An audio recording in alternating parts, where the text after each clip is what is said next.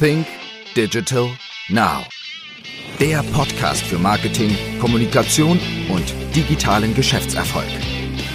Gastgeber ist Österreichs führender Storytelling-Experte Harald Kopeter. Hallo und herzlich willkommen zu einer neuen Ausgabe von Think Digital Now. Mein heutiger Gast ist Boris Grundl, und für alle, die Boris Grundl vielleicht nicht so genau kennen, er ist im Übrigen einer der bekanntesten Management-Trainers Deutschland, darf ich Ihnen mal kurz näher vorstellen, weil seine Geschichte und seine Story eigentlich viel anders begann. Boris Grundl ist jung, sportlich, ein erfolgsverwöhnter Sunnyboy, er kostet das Leben voll aus, spielt Tennis, taucht, fährt Ski, Fallschirmspringen, all das hat er gemacht. Er ist ein Grenzgänger auf der Suche nach dem nächsten Kick und eines Tages springt er zum letzten Mal in seinem Leben von einer Klippe, denn es war dann ein tragischer Unfall, der da passierte. 90 Prozent seiner Muskulatur sind nach einem Sturz gelähmt. Sein Leben, wie er es gelebt hatte, ist vorbei. Stattdessen Reha, Sozialhilfe, Rollstuhl. Boris Grundl hat fast nichts mehr. Was ihm bleibt, ist ein klar denkender Kopf, 10 Prozent Restmuskulatur und der Mut, sich seinen Ausreden zu stellen. Man könnte sagen, aus dem häufigen Elend, ja, wird einer der besten Rollstuhl-Rugby-Spieler der Welt. Vielleicht sprechen wir auch kurz noch darüber. Ein gefragter Führungsexperte, ein erfolgreicher Unternehmer, ein beeindruckender Vortragsredner.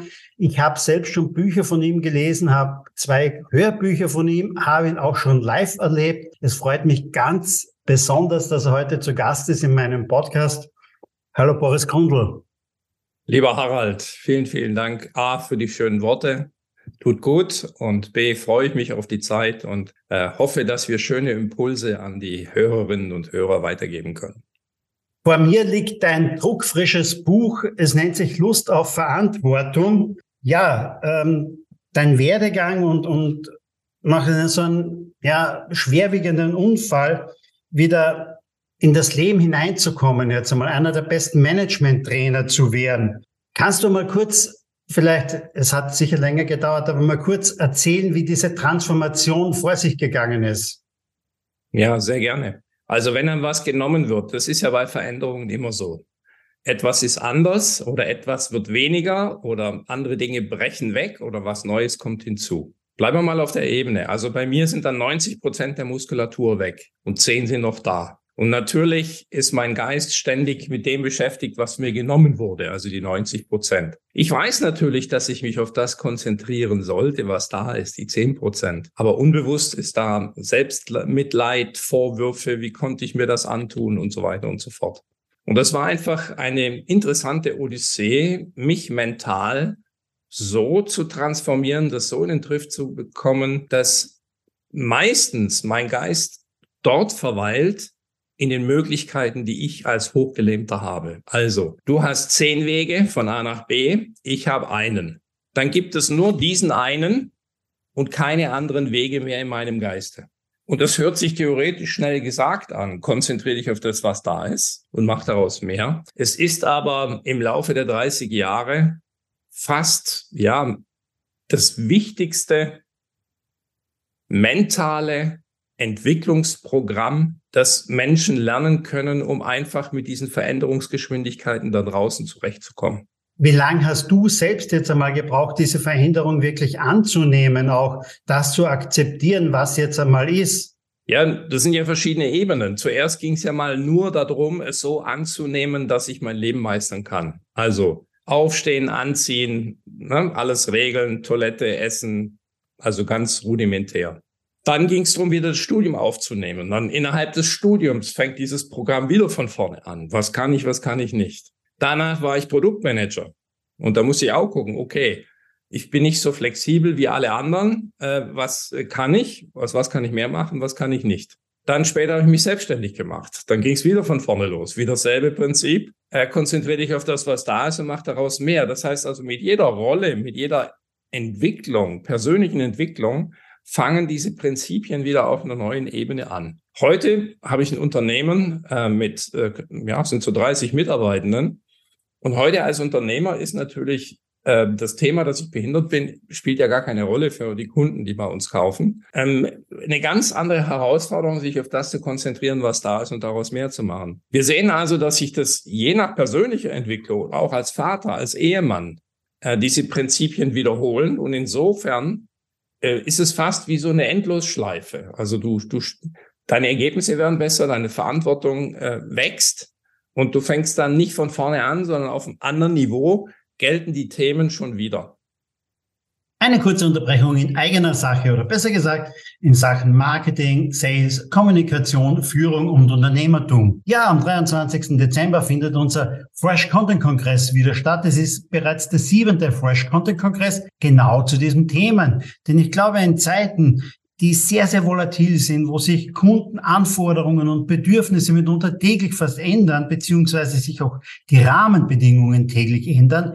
Da ist es wichtig, sich einmal wieder frische Ideen, frische Lösungen, Inspiration und Motivation für das Business zu holen. Und das alles bekommst du am 23. November von 9 bis 18 Uhr am Erste Campus in Wien beim Fresh Content Kongress. Mit dabei sind beispielsweise Peter Filzmeier, mit dabei ist Markus Senkschläger, es ist auch Andreas Buhr mit dabei. Es ist mit dabei Roger Rankel zum Thema Vertrieb. Aber auch ich bin mit dabei mit meinen Themen, mit dem Thema Storytelling. Ja, und viele weitere Speaker. Wir haben zehn Speaker, einen Tag von 9 bis 18 Uhr. Ich hoffe, wir sehen uns beim Fresh Content Kongress in Wien, 23. November. Geh einfach auf www.fresh-content-kongress.com. Ich freue mich auf den 23. November mit dir mit dabei zu sein. Bis dann. Und jetzt geht's weiter mit dem Podcast. Wie war das eigentlich damals, äh, rückblickend jetzt betrachtet? Auf welchem Level warst du damals, als dir das Ganze passiert ist? Bist du mehr oder weniger schon gut und fest im Leben gestanden oder warst du eigentlich nur jemand, der wirklich die Freiheit genossen hat, der den Spaß genossen hat, ähm, der noch keine Verantwortung mitunter auch hatte gegenüber vielleicht Familie oder was auch immer? Wo standest du damals? Ja, damals als 25-jähriger semi-professioneller Tennisspieler.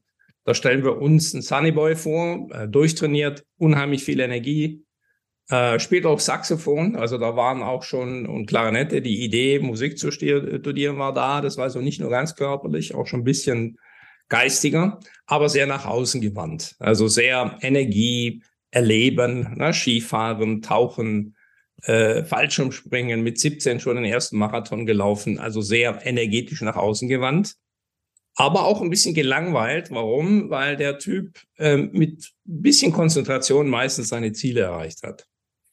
Und damit einhergehend war so eine gewisse Arroganz, weil andere irgendwie gesagt haben, oh, schwierig, schwierig. Und ich, ist nicht schwierig, mach's halt. Und diese juvenile Überlegenheit war schon mit 25, glaube ich, ausgeprägt.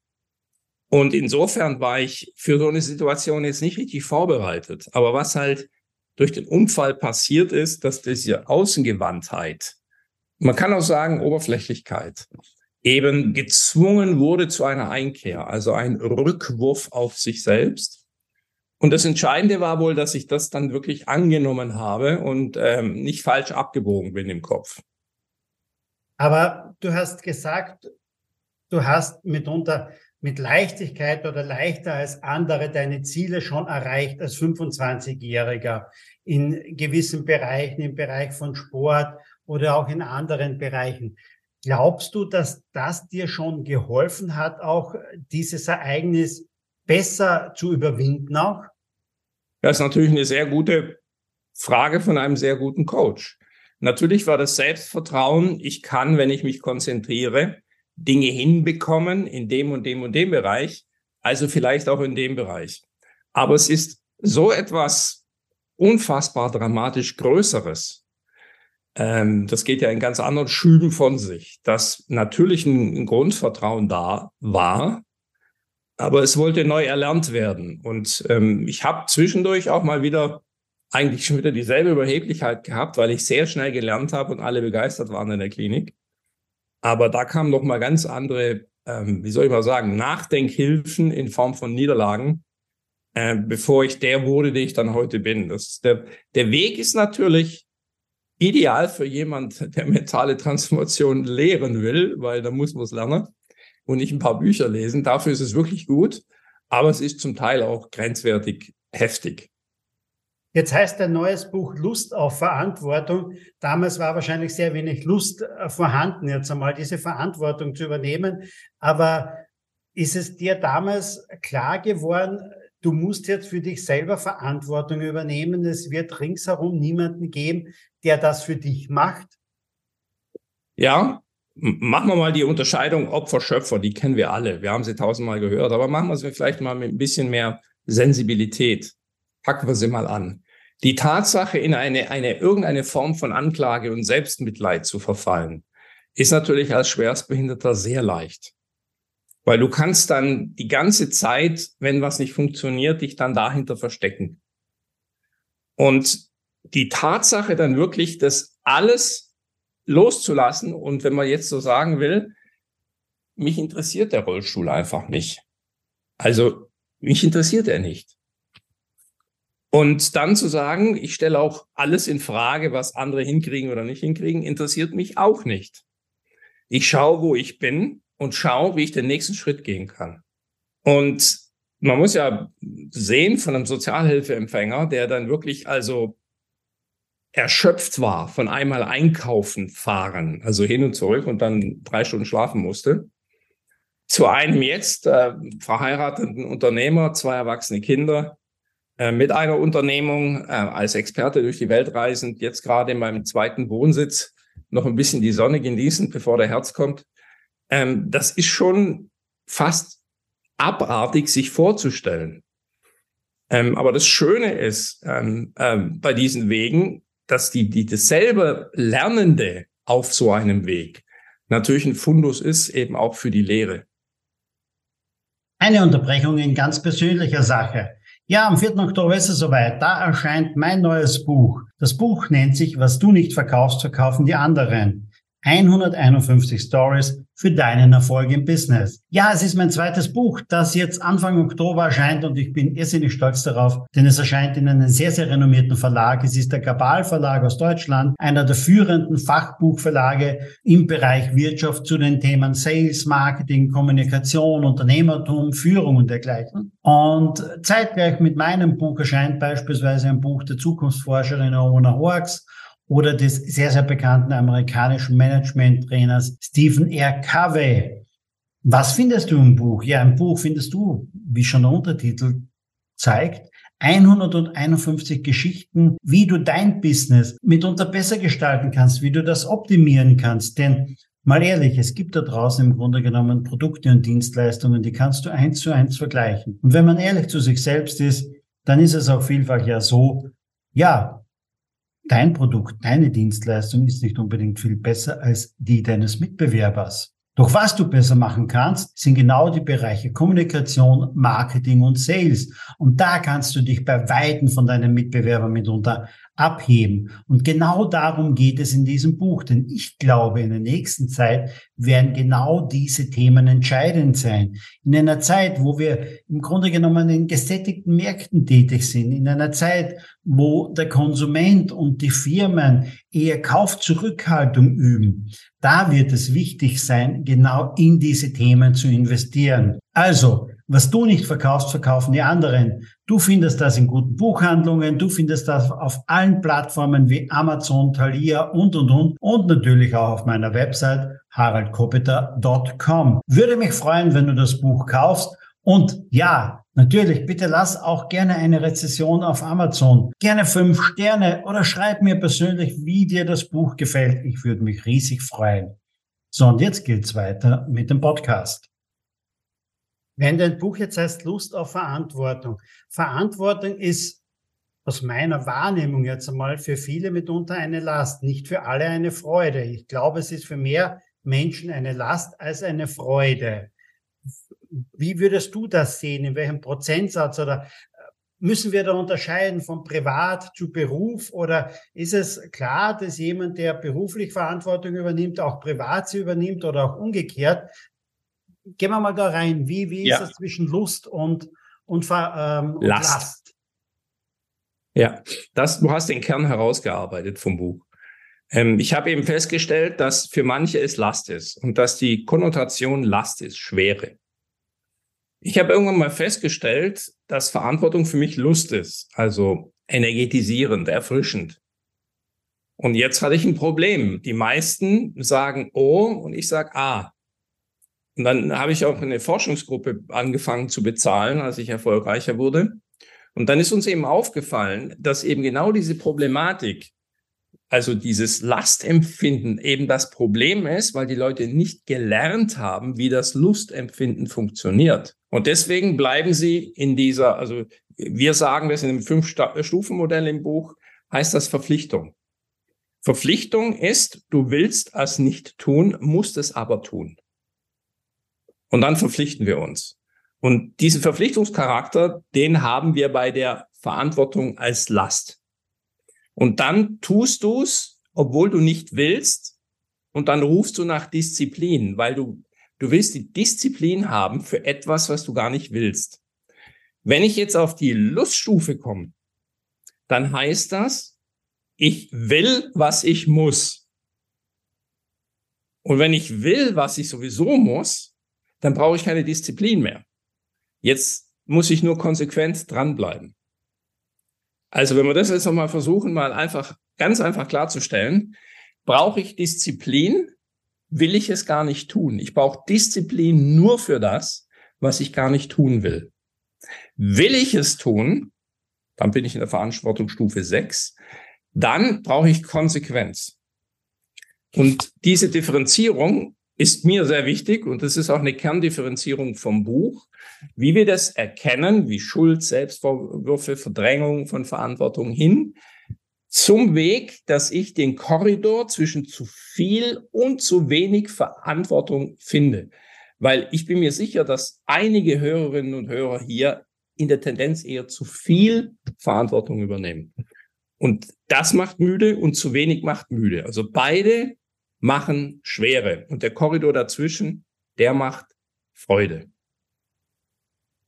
Welchen Unterschied gibt es jetzt eigentlich bei Leuten, die von vornherein äh, die Lust verspüren, Verantwortung zu übernehmen? Passt das auch immer zusammen? Denn ich kann natürlich Lust haben, Verantwortung zu übernehmen, aber dem nicht gewachsen zu sein und vielleicht das gar nicht erfüllen zu können, was dann andere mitunter erwarten, was ja auch wieder zu einer großen Enttäuschung wird, vielleicht für mich selber, aber auch für das Umfeld mitunter. Also wie merke ich es vielleicht auch selber, ähm, dass ich ein Mensch bin, der Verantwortung übernehmen kann? Und wie merke ich es, dass ich ein Mensch bin, der vielleicht nicht ganz so dazu geeignet ist?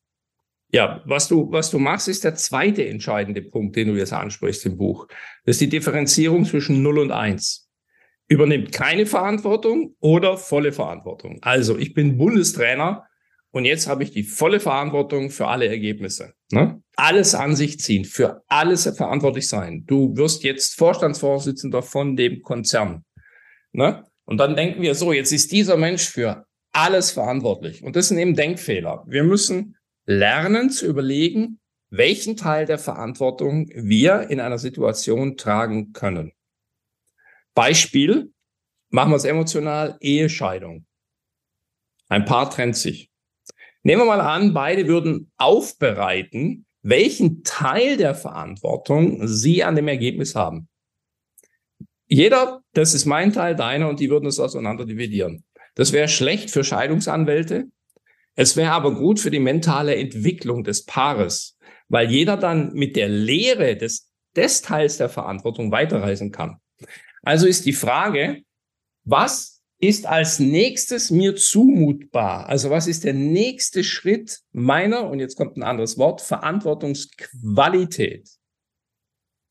Weil sonst sage ich Verantwortung ja, nein, alles oder nichts, null, eins. Und dann, das ist, haben wir immer wieder, auch bei den äh, Transformationen der Firmenkulturen haben wir das Problem, Vertrauen, Misstrauen. Ne? Äh, äh, ich vertraue dir oder misstraue dir. Bin ich verletzt, misstrauisch, sonst Vertrauen. Dass der ganze Korridor zwischen null und eins äh, nicht wahrgenommen wird. Und deswegen bemühe ich auch bei, nicht nur das Wort Verantwortung, sondern arbeite mit den Worten Verantwortungsbewusstsein, mit welchem Teil der Verantwortung oder Verantwortungsqualität. Und schon die Worte machen so die Wertedimension klarer und dann können wir viel präziser beschreiben, um was es jetzt, jetzt im Rahmen der Verantwortungsübernahme geht. Wenn ich das so richtig rausgelesen habe, da sagst du auch, die Verantwortung ist eine zentrale Rolle in der mentalen Entwicklung. Ja. Bedeutet ja, wenn ich nicht bereit bin, Verantwortung zu übernehmen, kann ich mich auch nicht mental weiterentwickeln, oder? Ja. Ja, es ist, das ist jetzt fast brutal, was ich jetzt sage.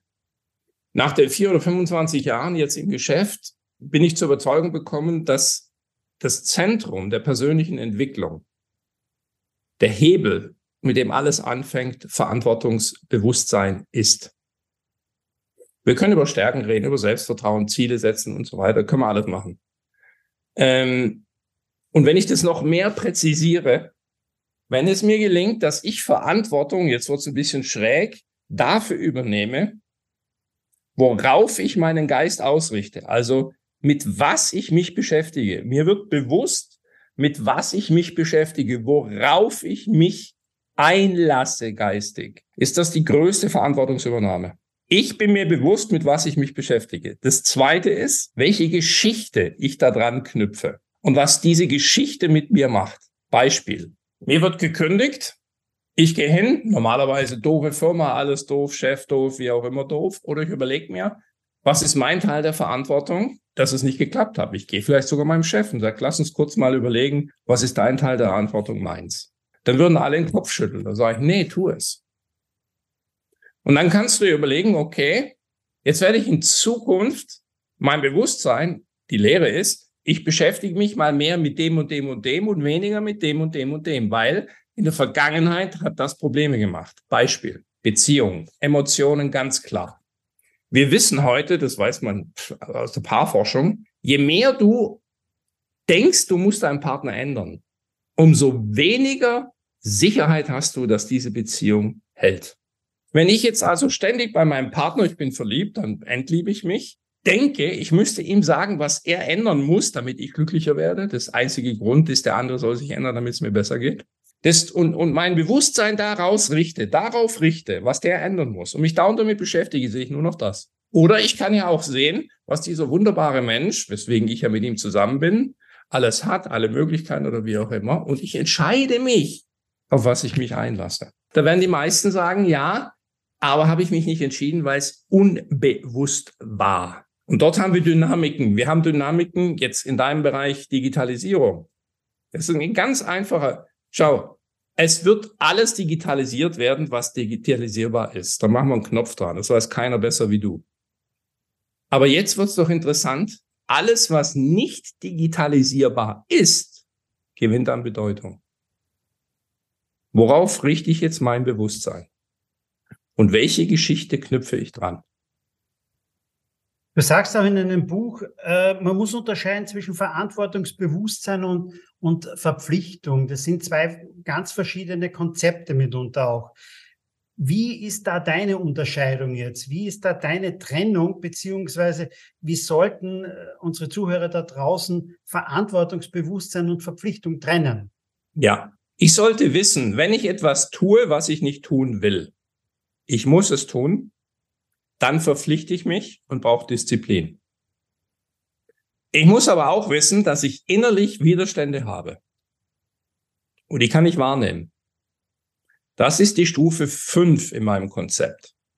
Da gibt's nichts zu urteilen, nicht positiv, negativ, richtig oder falsch. Je mehr du dich in deinem Leben in der Verpflichtung bewegst, umso mehr Energie verbrennst du, weil du nicht präsent bist. Und wenn die Leute dann sich noch mehr verpflichten, Job und in ihren Rollen, Eltern und so weiter, und dann sind sie irgendwann mal aufgerieben und wollen es irgendwie alle recht machen und werden immer müder. Das ist das Klassische in der Verpflichtung. Wenn ich jetzt meine inneren Widerstände rausnehme, das hört sich jetzt ein bisschen komisch an, und mich voll hingebe, egal was es ist, dann komme ich immer in die Stufe 6. Ich rede dann davon, dass ich den Moment geistig voll in Besitz nehme. Egal welches Problem, jetzt zum Beispiel auch mein Rollstuhl. Ich nehme den so in Besitz, dass ich sage, ich möchte auch nicht mehr Fußgänger sein. Ich möchte kein anderes Leben haben. Ich finde dieses Leben, so wie ich es jetzt lebe, absolut fantastisch. Jetzt habe ich, wenn ich das, wenn das wirklich so ist, ich kann es mir natürlich einreden und das ist nicht so. Aber nehmen wir mal an, ich hätte die mentale Fähigkeit, dann jetzt wäre ich voll da und würde mein Leben geistig ganz in Besitz nehmen. Und dann bin ich in der Verantwortung. Die Schwere heißt, ich will es eigentlich nicht. Aber wenn ich das, also für mein Verständnis klingt das jetzt so, es ist vielleicht manchmal besser, mehr Egoist zu sein, weil eine Verpflichtung drängen mich vielleicht andere rein. Und es ist vielleicht manchmal besser, Egoist zu sein und ähm, an sich selbst zuerst zu denken. Verstehe ich das auch richtig zum Teil? Nee, wenn ich an mich denke zuerst, dann will ich die Welt an mich anpassen. Das ist der Egoist. Die Welt soll sich an mich und meine Bedürfnisse anpassen. Ich sage, nimm deine Widerstände raus, die dir die Welt, wo du denkst, die Welt müsste anders mit mir umgehen. Also es ist genau das andere. Es ist genau konträr zum Egoismus. Das ist Widerstandslosigkeit. Was man nicht verwechseln darf mit, du änderst dann nichts mehr, du kommst nirgendwo hin. Nein, nein, nein, nein, nein, nein, nein. Ich nehme innerlich alles raus. Bei, ich mache mal ein einfaches Beispiel. Ich komme nach Hause, meine Frau sagt, bring den Müll raus. Ich würde gerne hören, schön, dass du da bist. Du bist der tollste, beste, der größte Mann der Welt. Sie kommt, schön, dass du da bist, bring den Müll raus. Und ich atme kurz mal durch und sag, gerade wollte ich dir vorschlagen. Ja, die Kommunikation wird ganz anders. Und der Abend wird wahrscheinlich auch ganz anders. Ja, aber ich nehme meine Widerstände raus. Ja. Der Chef kommt, das ist bis morgen Abend fertig aber ich mache schon so viel und so weiter und so fort. Und dann kriege ich es nicht hin. Dann sagt der Chef, wo ist es? Und dann sage ich, schauen Sie, Sie haben mir es hingegeben. Ich habe alles gegeben. Ich habe diese Prioritäten gesetzt. Das ist fertig, das nicht und so weiter. Sie können mich äh, äh, köpfen. Das ist das, was ich dazu zu sagen habe. Ich habe auch gelesen, du hast einen Verantwortungsindex entwickelt. Was besagt dieser Verantwortungsindex oder wie entwickelt man jetzt einen Verantwortungsindex einmal zuvor und was besagt dieser und, und beinhaltet dieser Index auch eine Wertung, wobei wir wollen ja meistens ja nicht werten in irgendeiner Form, weil vieles ist ja nicht gut oder schlecht oder dergleichen. Aber zum einen, wie ist es zu diesem Index gekommen und was sagt dieser aus? Ähm, das war, wenn man also ich liebe meinen Beruf. Das ist ja kein Beruf, das ist eine Berufung. Also ich bin dazu berufen. Das, ich habe es dann gefunden. Ich habe mich nicht dahin entwickelt oder irgendwelche Ziele gesetzt. Das weiß ich inzwischen sehr gut. Und dann war mal einfach die Frage, wer bist du? Ne? Wenn du sagst Tempo, Taschentücher, ne? wir haben, wir kennen das ja, dieses ein One Stamp. Dann habe ich das für mich mal gefunden, also der Satz, die Definition meines Satzes. Ich bin die Möglichkeit, anderen zu Wachstum, Kraft und Größe zu verhelfen diese Identität in einem Satz, die war klar, die war für mich klar. Aber dann geht es dann darum, es nochmal zu verdichten.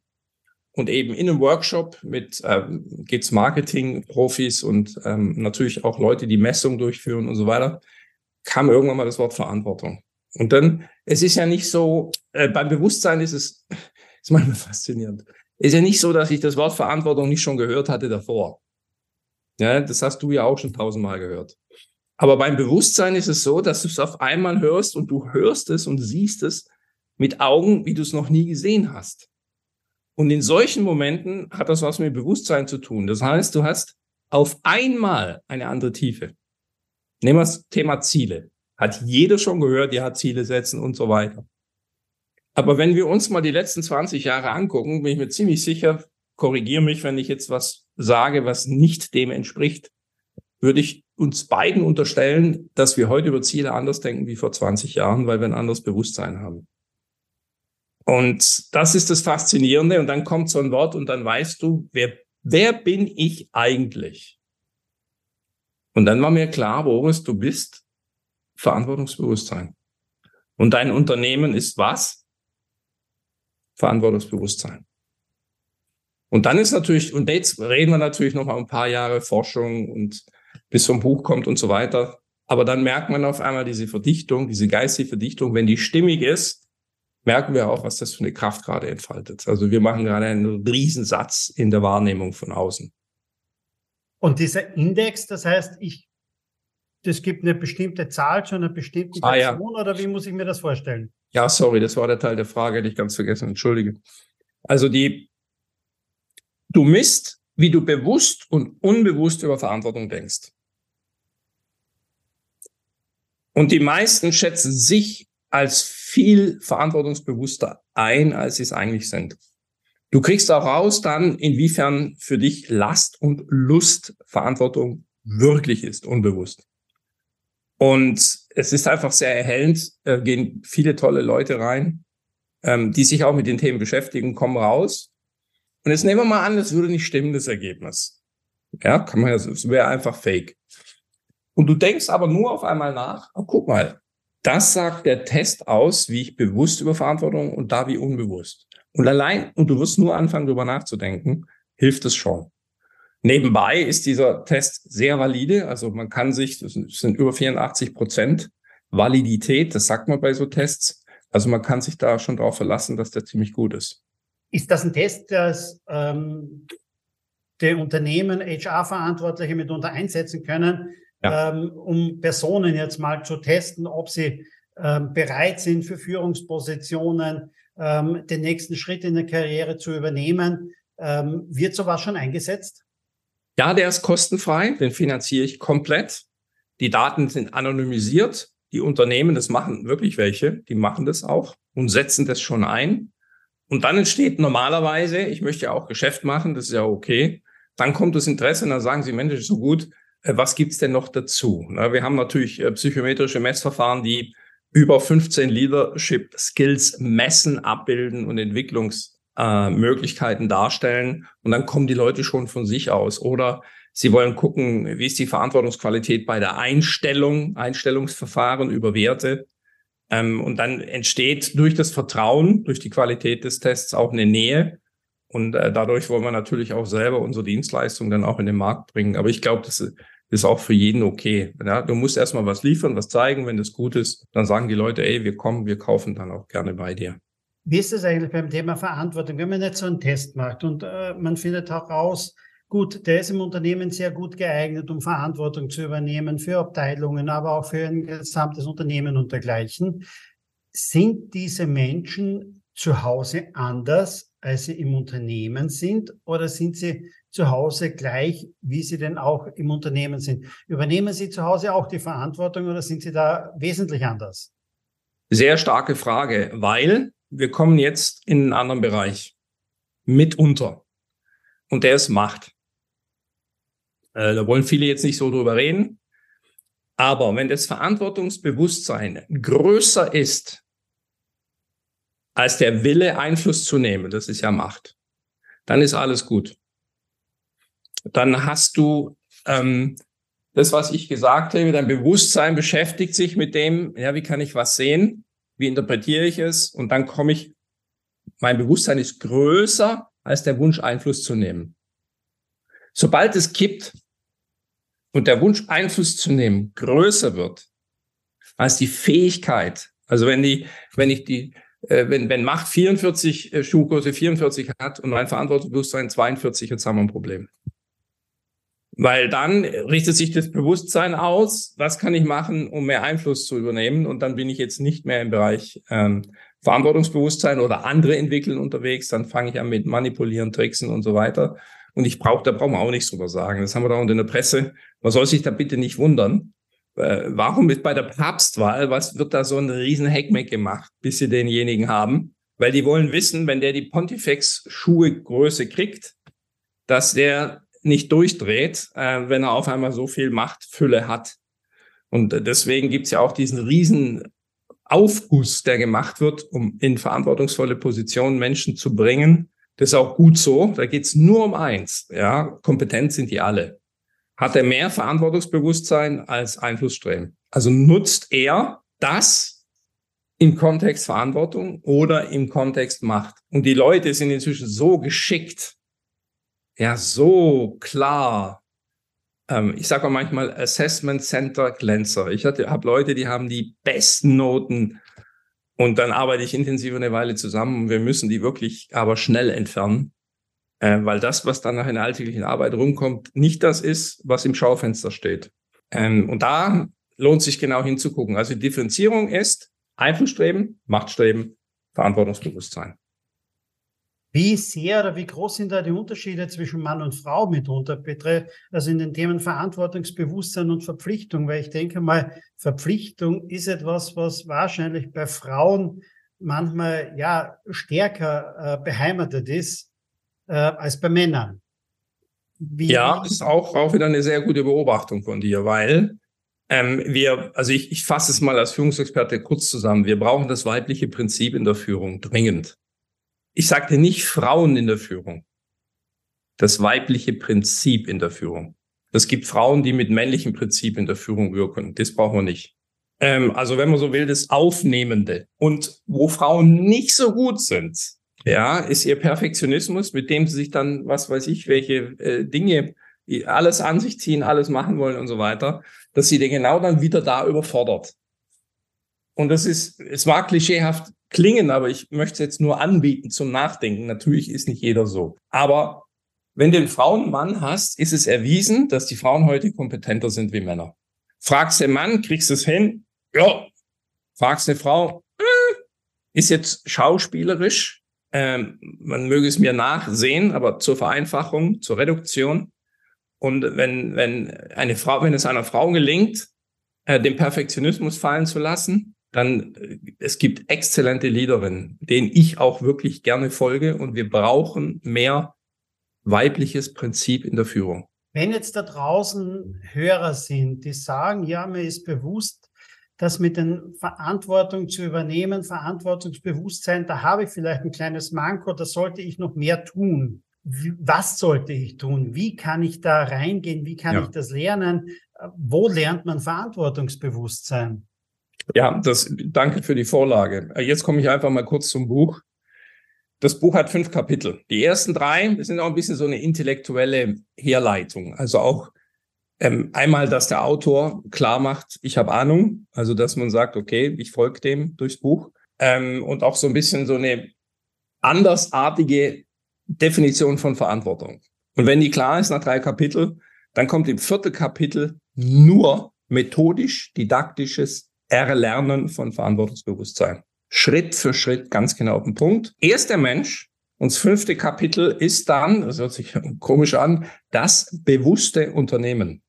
Also dort ist die Idee, wie ein Unternehmen bewusst wird. Natürlich kann ein Unternehmen nicht bewusst werden, weil da sind ja Menschen drin. Aber ich rede ja von den Menschen im Unternehmen. Und deswegen habe ich mich getraut, ein Wort anzufassen. Das hätte ich vor fünf Jahren noch nicht mal mit der, mit der Zange angefasst. Weil für mich als Intellektueller das Wort Bewusstsein, naja, es, es hat nicht mit Seriosität geglänzt. Und inzwischen komme ich kaum mehr ohne dieses Wort aus.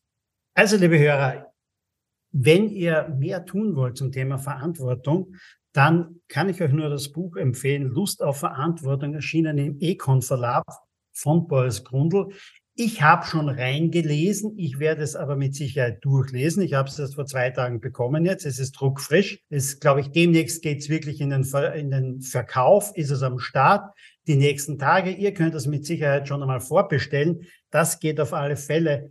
Herzlichen Dank, Boris Grundl, für die tollen Antworten jetzt einmal zu diesem Buch. Wir verlinken klarerweise schon einmal den Link auch äh, zu deiner Website, zu deinem Unternehmen auch. Und das Buch bekommt ihr sowieso überall, wo es gute Bücher gibt. Ähm, lieber Boris Grundl, wir sind fast am Ende unseres Podcasts, aber am Ende, ja, gibt es immer noch so zwei, drei persönliche Fragen eigentlich äh, an meine Gäste auch, wie sie ja mit der digitalen Welt umgehen. Schließlich heißt der Podcast auch Think Digital Now.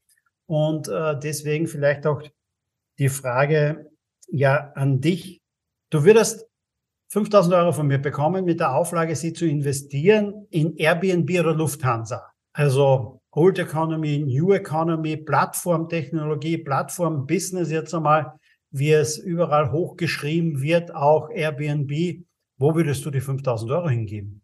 Ich wäre vielleicht vier, neu, eins alt. Mhm, verstehe. Eigentlich, man könnte ja all in ins eine gehen, aber ich bin auch so ein bisschen so ein konservativer. Also ich habe nicht alles digital, ich habe auch noch so einen Wandkalender, wo die entscheidenden Termine habe ich auf Fotos, ne, die habe ich immer dabei, wo ich den Jahreskalender sehe und natürlich gehe ich dann in, bei der, beim Detail ins Digitale. Also das ist ungefähr auch so meine Haltung. Ne? Ähm, alles, was geht, digitalisieren, aber so ein bisschen das andere behalten wir auch noch bei. Jetzt hast du selber gerade ein Buch geschrieben, aber wie konsumierst du selber Bücher? Ist es das klassische Buch? Ist es Kindle oder ist es Hörbuch?